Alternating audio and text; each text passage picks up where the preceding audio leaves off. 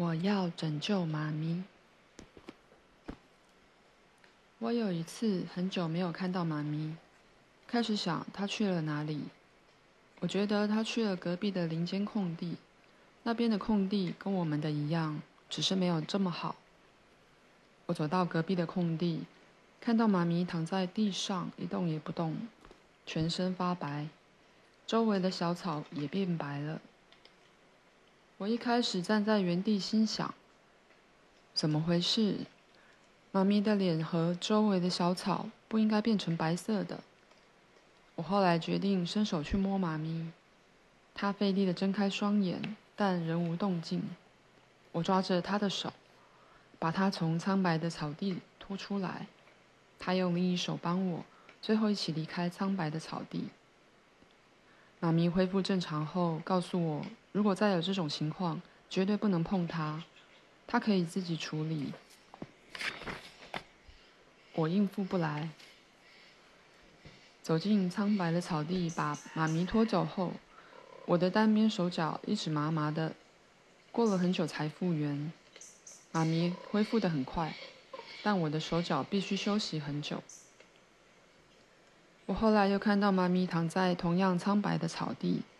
他的全身发白，但我没有伸手去碰妈咪。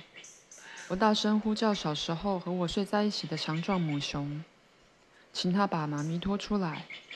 他走进那圈草地后，却倒下来，失去了性命，独留小熊活在世上。母熊走进苍白的草地后，当场死亡。那个圆圈里面的一切都会死亡。于是我又擅自走进苍白的草地。准备把阿纳斯塔夏妈咪拖出来。我们奋力地爬出小草死光的地方。我的手脚不像第一次那样很麻，只是全身有点发抖。但现在不会了。你看，爸比，我的身体不会发抖，听我的话了。我的手很快就能活动自如，现在能稍微抬高了，之前完全不行。我惊讶地听着儿子的故事。记得自己也曾看过阿纳斯塔夏遇到一样的情况，当时同样出于直觉的把他脱离苍白的草地。我还记得老哲学家尼可拉·费奥多罗维奇曾说过这个现象。但为什么他甘冒风险，还让儿子陷入危险？难道他一定要在体内燃烧朝他而来的隐形能量吗？电视多次报道各地出现某种几何对称的怪异圆圈，而且大部分都在麦田。有人在常见的麦田观察到一圈麦秆倒下，但不是随机倒下，而是倒向同一个方向，形成几何图案。科学家研究这种神秘的现象，至今仍找不到合理的解释。阿纳斯塔下的情况也是一圈小草倒下。但除了电视报道的现象以外，这圈小草甚至变白了，仿佛缺乏阳光照射。阿纳斯塔夏说那是人类产生的负面能量。假设他所言不假，但为什么这种能量要朝他而去？是什么人将此对着他？我想到忘我，不经意地说：“为何他要与这种能量搏斗？这对谁很重要？”对谁有好处？所有人都能获得一点好处。我听到儿子的声音。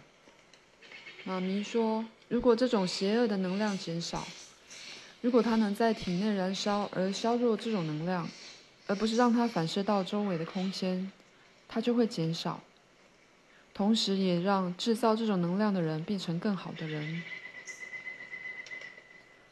带我去看这种苍白的草地吧，总共有几个？在哪里？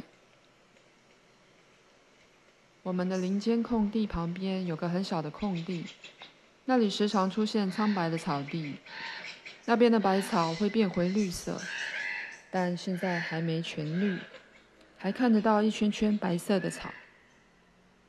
如果你想看，我带你过去，走吧，爸比。走吧，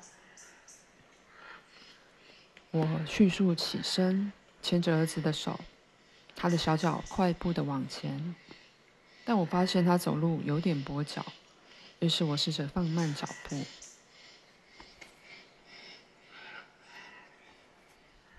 瓦洛加时不时盯着我的眼睛，一路上都在跟我讲话，但我的脑中只有那些奇怪的白色圆圈。阿纳斯塔夏难以解释的行为以及背后的原因，一心都在思考这个奇特的现象。为了跟上话题，我问他：“瓦洛加，为什么你有时叫她妈咪，有时叫她阿纳斯塔夏妈咪？”我知道之前很多活在世上的妈咪，阿纳斯塔夏妈咪跟我说过他们，我可以叫他们祖母或曾曾祖母。但也可以叫他们妈咪，祖母牲畜妈咪，所以他们也叫妈咪。我能感觉和看到他们，听到他们的故事时，我会有画面，有时还能自行想象。但为了不要搞混，我有时会叫妈咪阿纳斯塔夏妈咪。所有妈咪都很好，但对我而言，阿纳斯塔夏妈咪是最亲近、最好的人。她比花和云漂亮。他风趣又开朗，希望他永远都在。只要我的思想能够赶得上，我就能随时把他带回来。我没有认真听到最后，不知道他想表达什么。走到小林间空地时，我看到四圈苍白的草地，直径各约五六公尺。其实不太容易看到，但其中一圈特别苍白。应该是不久前才形成。我终于明白为何阿纳斯塔夏没来迎接我，而且现在不在我身边。他现在应该精疲力尽地躺在某处，不希望我可怜他或看到他的模样而难过。我看着眼前苍白的草地，脑中的思绪迅速地交织。很多人遇上不愉快的事时，脸色会自然而然变白。如果有人突然直接对你生气，几乎所有人都会脸色苍白。但在这里呢？难道距离遥远也能感觉得到吗？人类大量的仇恨能量真的可以聚集吗？能量大到不止人类，连周围的植物也会变白吗？现在看起来是真的。这些就是万恶的意图留下的痕迹。我又想起阿纳斯塔夏说过的话。我写在第四本书中：世上的一切愤怒，停止你们的所作所为，来我这边试着与我拼搏吧！我只身迎战你们，来打赢我吧！全都一起过来击败我，这将会是没有斗争的斗争。我当时以为他只是说说，没想到却是真的，真的如他预期。现在有的书、吟游歌者的歌曲、诗作等等，他确实不是说空话，但他为什么要说？这将会是没有斗争的斗争。结果他却试着在体内燃烧仇恨，只身面对敌人。我觉得有必要击垮敌人，让他们的嘴脸，他却独自面对。不能这样，你不会是一个人，阿纳斯塔夏。我至少可以替你迎战一些丑恶，与他拼命。哦，真希望自己讲话能和他一样，就能告诉敌人。我似乎过于激动而突然开口：“你们这些丑恶的敌人，尽量放马过来，我至少会把部分的你们烧毁。”小弗拉德米尔突然放开我的手。跑到前方，惊讶且专注的看着我的眼睛。他接着重踩地面，抓住受伤的手，高举双手，模仿我的语气大喊：“你们这些丑恶的敌人，放马过来吧！我的手就快好了。阿纳斯塔夏妈咪不再是一个人，我也在。我的思考会越来越快。你们这群丑恶的敌人，放下你们手边的事，立刻过来跟我一较高下，看看我现在已经长大了。”他踮起脚尖，试着把手举得更高。我的战士真是光荣、勇敢又有毅力。你们要与谁一较高下呀，两位勇士？我依稀听到阿纳斯塔夏的声音。我转身看到阿纳斯塔夏坐在雪松下，头靠在树上，他看起来很累的样子，累到把头靠在树上，甚至双手放在地上，肩膀无力地垂着。他的脸色苍白，眼神低垂。爸比和我要起身对抗丑恶的敌人，妈咪。瓦罗莎替我回答。但要对抗丑恶的敌人，必须知道他们在哪里，是什么形态。你必须知道关于敌人的一切。阿纳斯塔夏吃力而小声地说：“妈咪，你先在原地休息。我和爸比会试着想象，如果做不到，你再告诉我们。”儿子，爸比走了大老远的路。先让他休息吧。我休息过了，阿纳斯塔夏几乎不累。你好啊，阿纳斯塔夏，你过得如何？看到他一脸无助的样子，我不知为何傻在原地，不知该做什么或说什么，所以说出无关紧要的问候。瓦路加走到我身边，牵起我的手，继续对他说：“爸比大老远跑来。”我会给他吃点东西，和他一起在干净的湖里泡澡，然后收集用来净化的小草。妈咪，你先在这里休息，不要浪费力气讲话。所有事情我自己一个人可以办到。爸比和我待会儿再过来，希望你快点恢复体力。我要跟你们一起泡澡，等我，我要去。阿纳斯塔夏双手撑着雪松树干，试图起身，但她的身体只起来一点，手掌就沿着树干滑落，无助地坐回地上。她用微弱的声音说：“哦，我是怎么回事啊？既然没力气迎接儿子和爱人。”他又靠着雪松树干，开始吃力地从草地上起身。他这次大概又没办法站起来，但周遭忽然出现难以置信的现象。阿纳斯塔夏倚靠的高大雪松突然将较低的树枝的针叶伸向他，往下延伸的针叶开始发出微弱的淡蓝色光线，几乎看不见的光线缓缓地笼罩阿纳斯塔夏。接着上方传来一声噼啪声。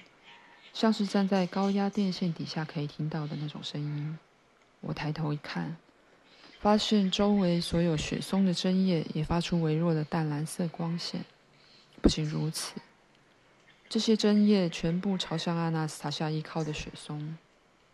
那棵雪松正用上方的针叶接收其他雪松的光线，下方针叶的光线因此越来越亮。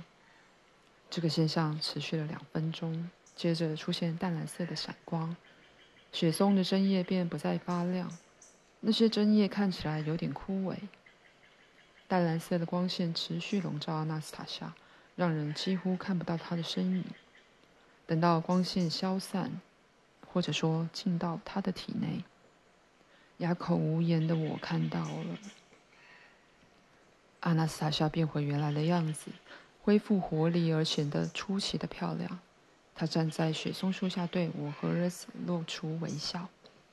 他抬起头，轻声地说：“谢谢。”然后，您能想象一个成年女子这样吗？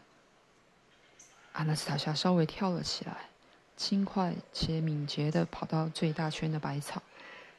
跑到圆圈边缘时，她又跳了起来，不过这次很高，在空中翻了三圈后。落到圆圈的中心，他又往上跳，犹如芭蕾舞者般在空中劈腿。他发出洪亮又迷人的笑声，在苍白的草地上不停地旋转跳舞。周围的树林仿佛动了起来，回应他开心又兴奋的情绪。松鼠绕着林间空地在树枝间跳跃，灌木丛间可以看到某些动物明亮的眼睛。两只大鹰依序俯冲而下，贴地盘旋，然后振翅高飞。就这样一下一上好几回。阿纳丝塔夏像个体操选手和芭蕾舞者，笑容满面的手舞足蹈，脚下的小草渐渐变绿，甚至原本最白的地方都快看不见了。看着他边跳边笑和周围的一切，我的心情越来越好。接着，年幼的儿子忽然跑到仍然有点苍白的草地，翻了两个跟斗，然后迅速起身，试着模仿阿纳斯塔夏的舞蹈。跳到空中旋转，我也忍不住在儿子旁边起舞，开心地跳来跳去。